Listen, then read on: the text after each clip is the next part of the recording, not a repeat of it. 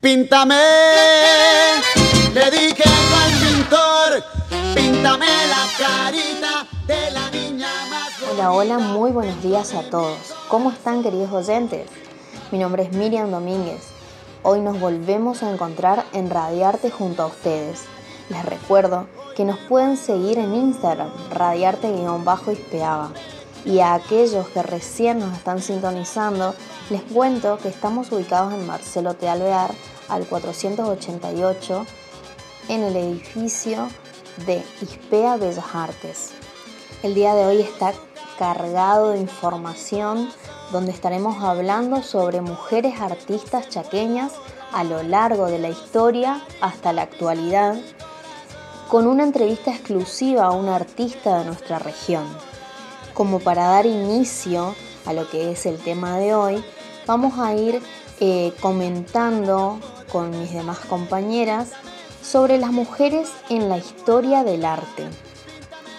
Las investigaciones de antropólogos, arqueólogos, eh, sugieren que la mujer prehistórica no estaba sometida al hombre, sino más bien su dios se cree, según estudios, que fue durante más de 20.000 años una diosa fértil sin rostro, pero con partes del cuerpo exageradas, eh, resaltando lo femenino.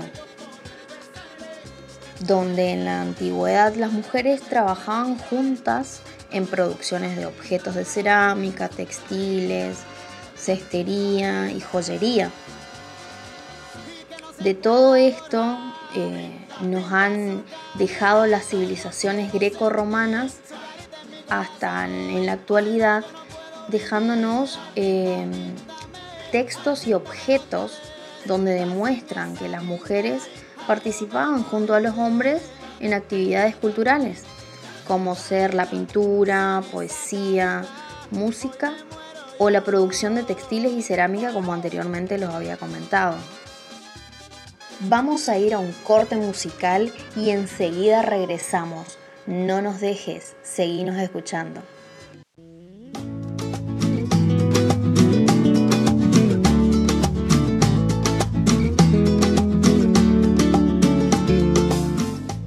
Y en este caso vamos a hablar de las mujeres y las academias de arte, que con el cambio de estatus de artesanos a artistas se comienza la formación reglada de saberes imprescindibles para el artista en las academias de, que rara vez admitirán mujeres hasta el siglo XIX. Entre estas disciplinas se incluye el dibujo del desnudo del natural al que las mujeres no tendrán acceso hasta el siglo XX la falta de conocimientos formales de anatomía masculina les priva de los encargos más prestigiosos. Pero pintan escenas con personajes femeninos más realistas y con una personalidad propia.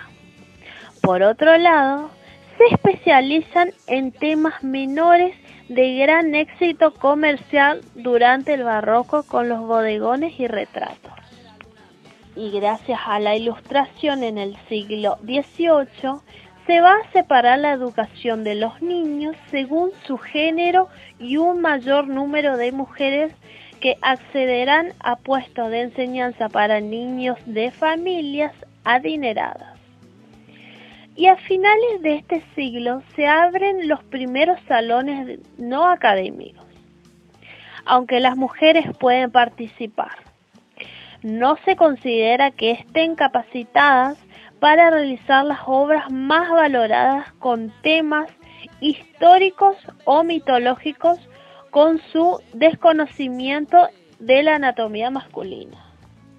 Por eso decimos que las artistas y el feminismo en el siglo XIX las mujeres van ganando derechos sociales y económicos y crece el número de mujeres artistas aunque no, no aunque eso suponga ir ir contracorriente del modelo femenino predominante y mejor visto por la sociedad victoriana. Por eso hoy en día decimos que existen varias ilustradoras y fotógrafos fotógrafas, nuevo medio sin restricciones sexistas ni educación formal. Son económicamente independientes y reconocidas por su logro profesional. Yo seguiré buscando o seguiré escapando, tal vez de ti, tal vez de mí. Yo seguiré buscándole una explicación a esta canción. Mientras siga viendo tu cara en la cara de la luna, mientras siga escuchando tu voz entre las olas, entre la espuma. Mientras tenga que cambiar la radio de estación porque cada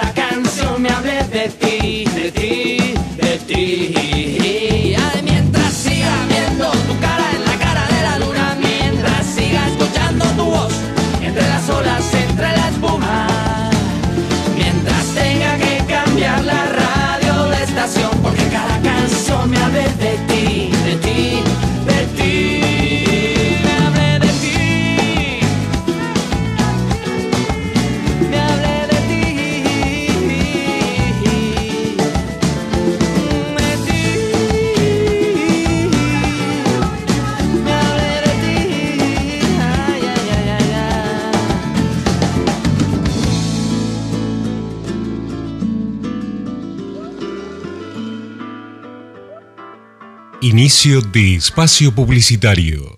En instantes continuamos con nuestra programación. Instituto Ispea Bellas Artes Alfredo Santiago Pértile además cuenta con un taller de expresión en artes plásticas donde concurren niños a partir de los 4 años, jóvenes, adolescentes y adultos mayores sin límites de edad, totalmente gratuito, en horarios de mañana y tarde. Por eso invitamos a que se acerquen tanto por la mañana o a la tarde y serán atendidos en las oficinas si están interesados en participar y ser parte del TEAP. Fin de espacio publicitario. Seguimos compartiendo el aire de la radio.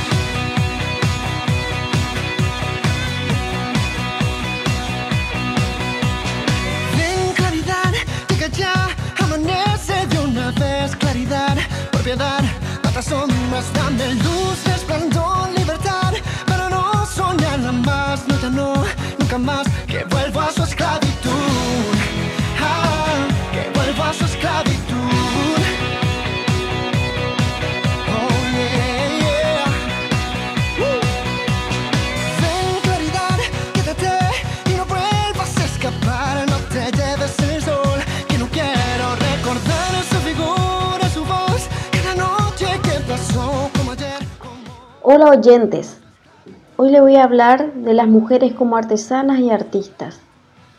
La ausencia de mujeres artistas en los museos o en las enciclopedias de arte clásico puede dar una impresión de que el rol de las mujeres en el arte se ha limitado solamente al de musas y modelos. Bueno, lo cierto es que las mujeres han tenido una presencia activa y constante como artesanas y artistas, pese a los obstáculos con los que se encontraron para, para dedicarse al arte en distintas épocas, eh, pero era debido a su género. Unas pocas artistas incluso alcanzaron renombre internacional y una buena posición económica y social durante su tiempo. Pero sin embargo, la historia del arte siempre las condenó al olvido durante siglos. Recién en los siglos XV y XVI mejora el reconocimiento de las mujeres y el estatus social de las, de las artistas individuales. Las mujeres artistas se benefician de ambas mejoras, pero aún dependen de los hombres y para dedicarse al arte han de contar con padres, esposos o mecenas que le apoyen. La mayoría de las artistas de, de- de estos siglos son, este, fueron hijas de pintores o escultores o eran instruidas en los talleres familiares junto con otros alumnos. Dentro de las clases adineradas se vuelve más común que las jóvenes sean instruidas por artistas consagrados. Como la luna y las estrellas, ese camino del corazón. Y si tú pasas y lo recorres, te sentirás la pasión. Como la luna y las estrellas, ese camino del corazón. Y si tú pasas y lo recorres, te sentirás la pasión.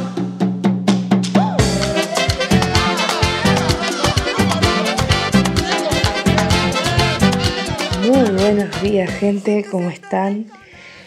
De todo lo que venimos hablando del comienzo de este programa, ahora vamos a enfocarnos un poquito más en, las artistas, en las artistas mujeres de nuestra gran resistencia.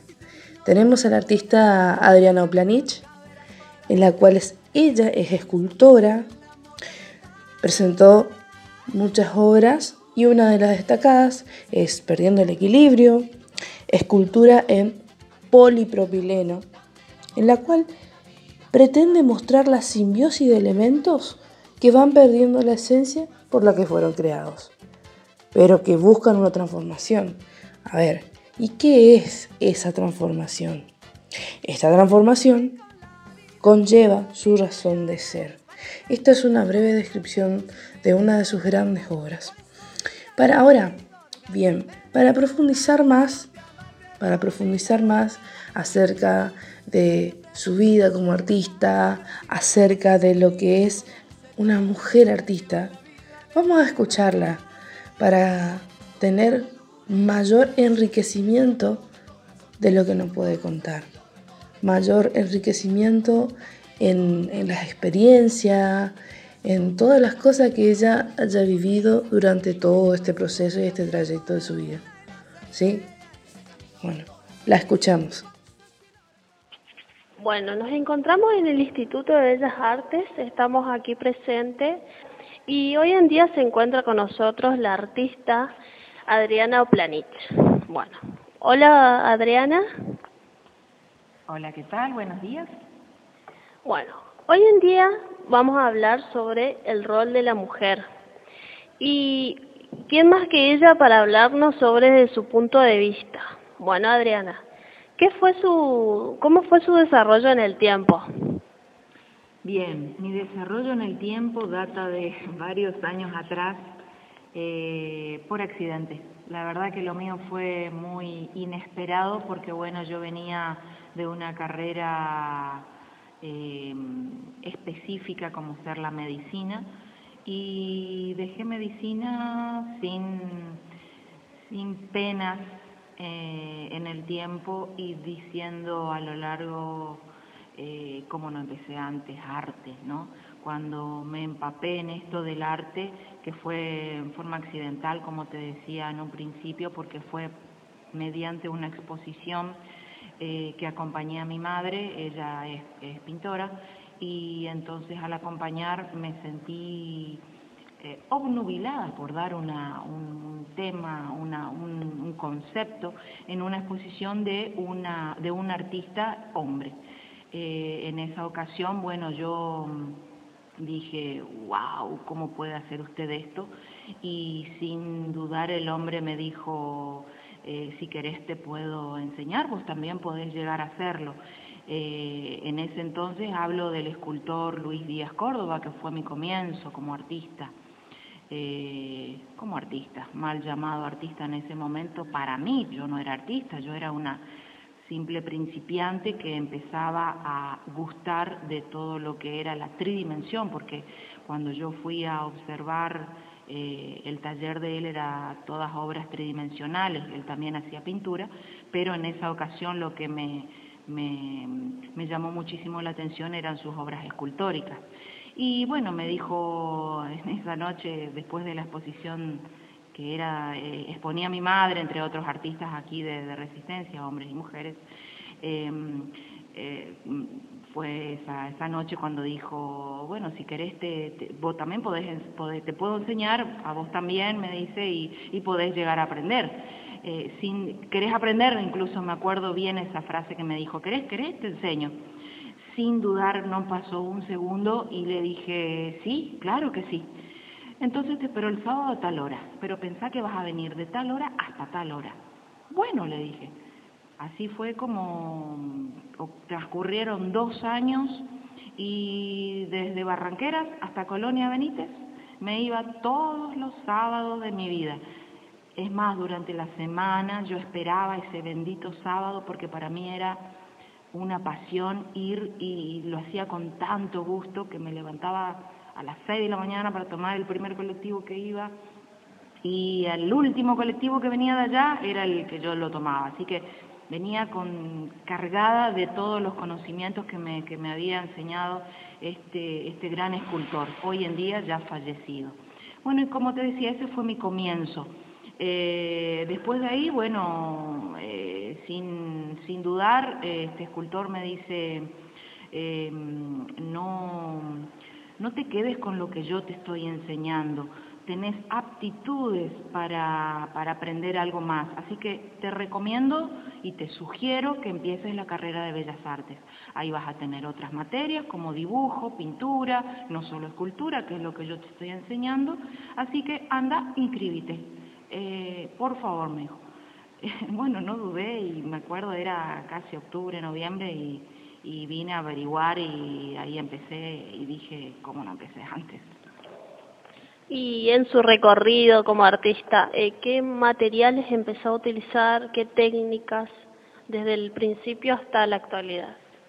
Y bueno, como técnica que él había empezado a, enseñarme a trabajar era la madera, madera y cemento directo, esos fueron mis dos, mis dos primitivos materiales. Después de ahí, bueno, ya empecé yo con otros, eh, sin dudas, que desembocaron en lo que trabajo en la actualidad, ¿no? O sea que empezó primero con la escultura y después siguió con la pintura. Exactamente, primero fue eh, en mis comienzos la escultura. La tridimensión me apasionó, pero ya me apasionó desde esa noche que fui a ver el taller. Entonces, bueno, comencé ahí, era lo más atrapante, dije, eh, esto, es, esto es para mí. Así que sí, primero empecé en el lado escultórico, desde la tridimensión, y después, sí, ya cuando empecé Bellas Artes, sentí ese otro gusto también por la bidimensión y bueno, empecé a pintar.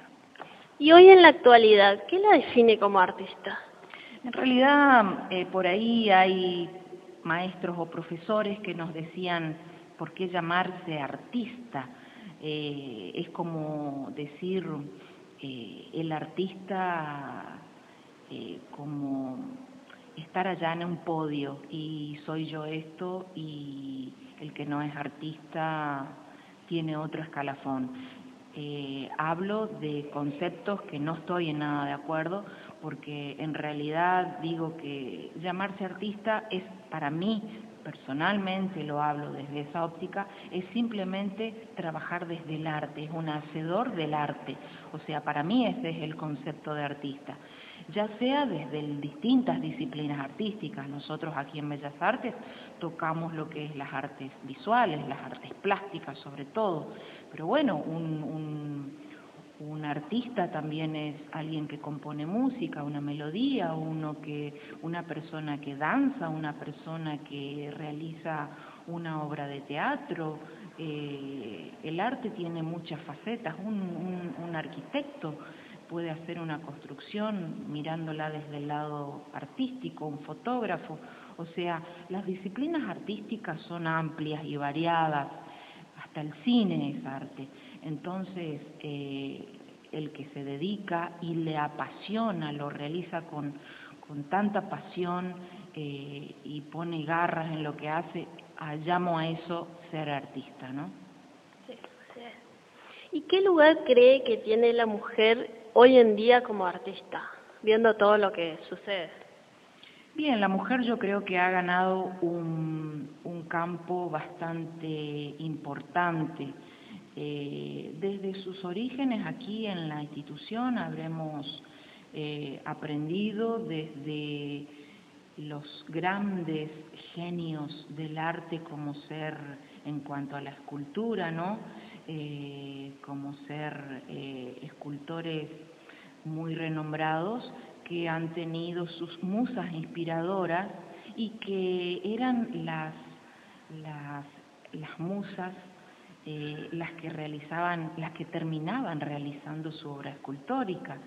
el caso de Camille Claudel, por ejemplo, ¿no? que dicen que era ella la que realizaba gran parte de la producción artística eh, de su hacedor escultórico, ¿no?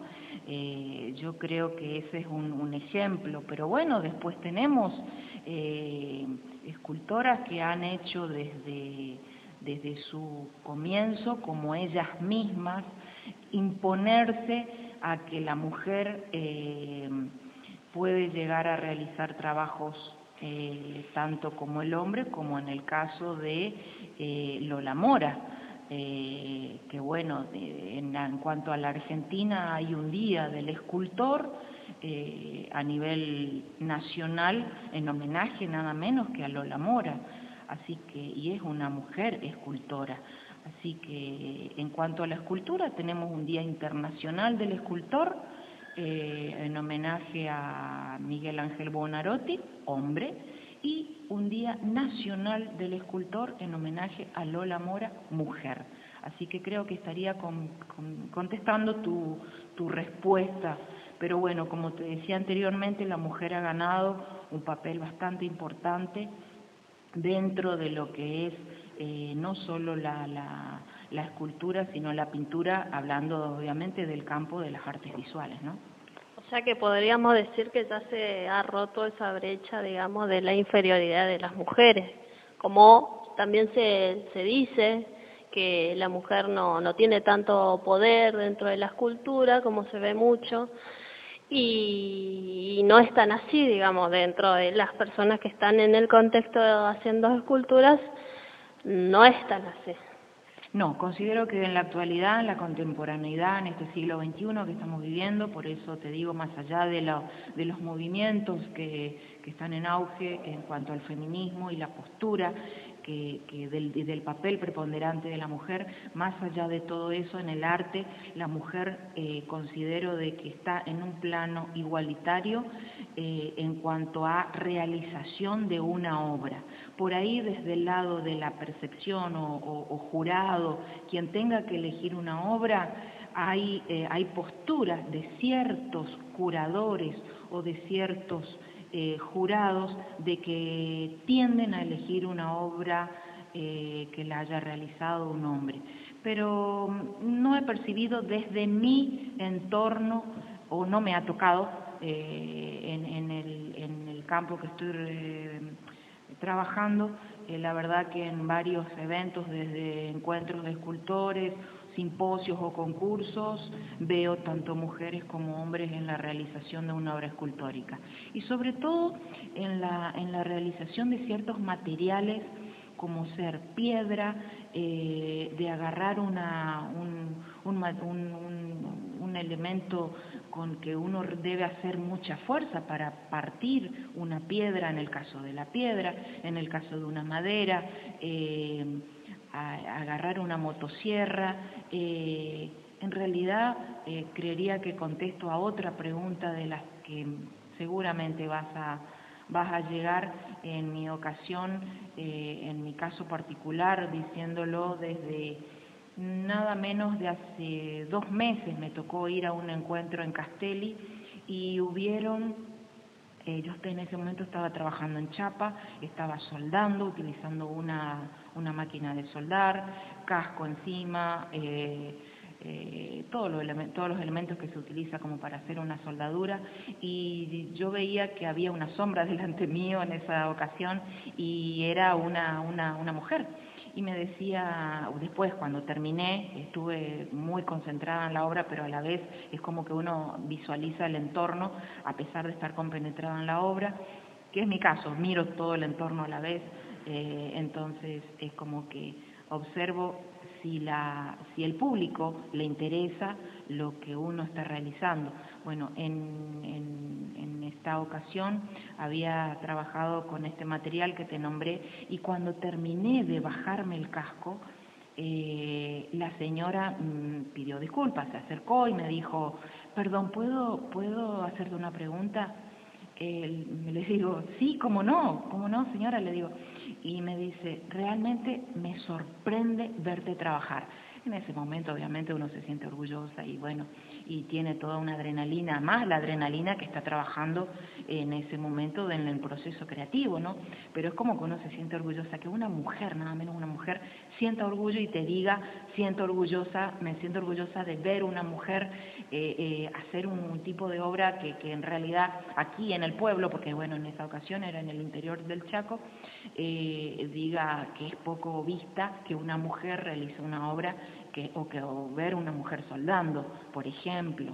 Esa fue una ocasión, en otra ocasión eh, venían personas y me decían, qué bueno ver una mujer con motosierra en mano, por ejemplo, que era, estaba trabajando en madera, y así sucesivamente, o sea, eh, la óptica de la mujer, eh, ver que no, que son actividades que puede realizar el hombre, que para mí ya es como muy, muy común, muy cotidiano, es más, eh, es como que a veces em, eh, hago ese, ese, contraposto con el hombre y decir, eh, yo puedo hacer tanto o mejor que vos, demostrar indirectamente, no se lo voy a decir obviamente, pero es como que es un desafío, un autodesafío interior que uno dice, si él puede hacer, yo también puedo hacer y por ahí se dice que la mujer tiene un sexto sentido y un, y un instinto de creatividad y una, un, un, grado mayor de neuronas que por ahí, bueno, no, no están así, ¿no? Eh, eh, son dichos que en el que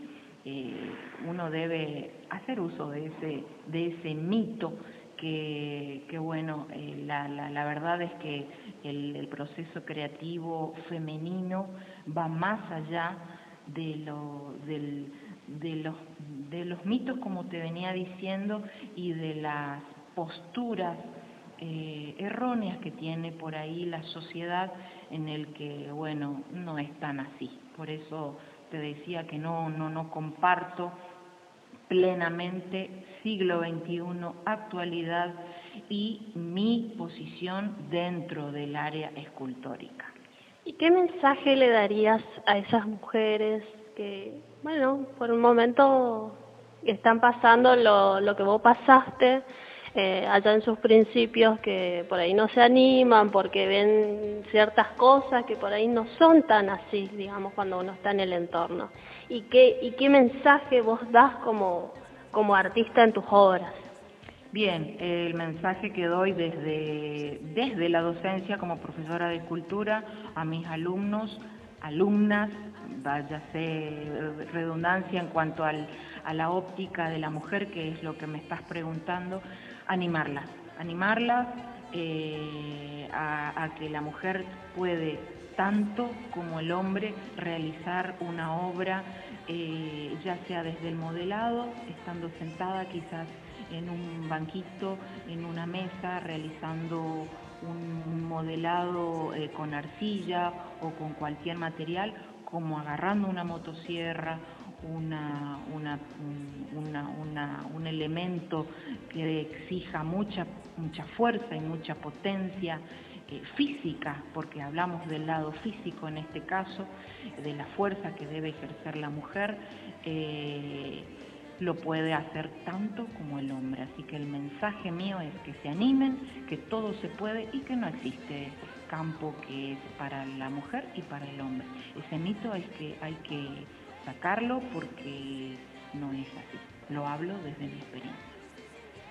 Bueno, el mensaje está más que claro, las animamos a todos los que por ahí están un poco indecisos o no saben si ir o no, las animamos que, que puedan, que puedan que se puede, que, que bueno, cuesta, pero no, pero se puede llegar a la meta que uno quiera.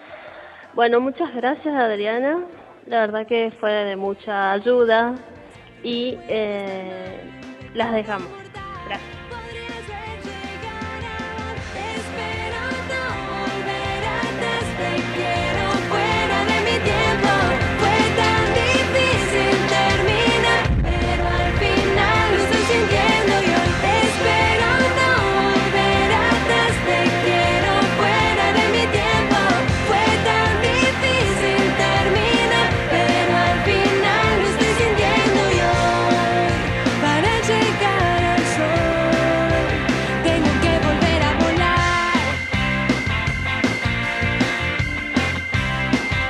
Bueno, con esto ya vamos terminando. Le queremos recordar que somos Radiarte y deseamos que tengan un hermoso día. Que esto que hayan escuchado sea realmente de ayuda para ustedes, para mayor enriquecimiento. Gracias eh, a todos los profesores que, que están escuchando, que están aportando, que están apoyando y que aún así recibimos sus felicitaciones. Gracias a la artista Adriana Oplanich por compartir su experiencia, por compartir sus ánimos. Es realmente de mucho valor y también de valentía para aquellas personas que quieran probarlo. ¿Sí? Así que muchas gracias gente, gracias por escucharnos, así que nos vemos en la siguiente emisión. Mientras tanto, los dejamos con buena música.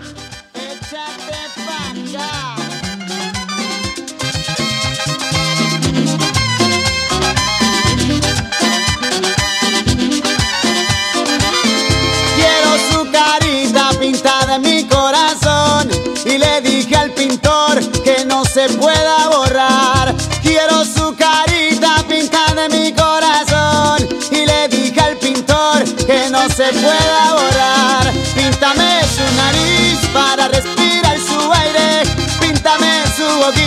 para yo poder besarle, píntame sus ojitos para que me pueda mirar,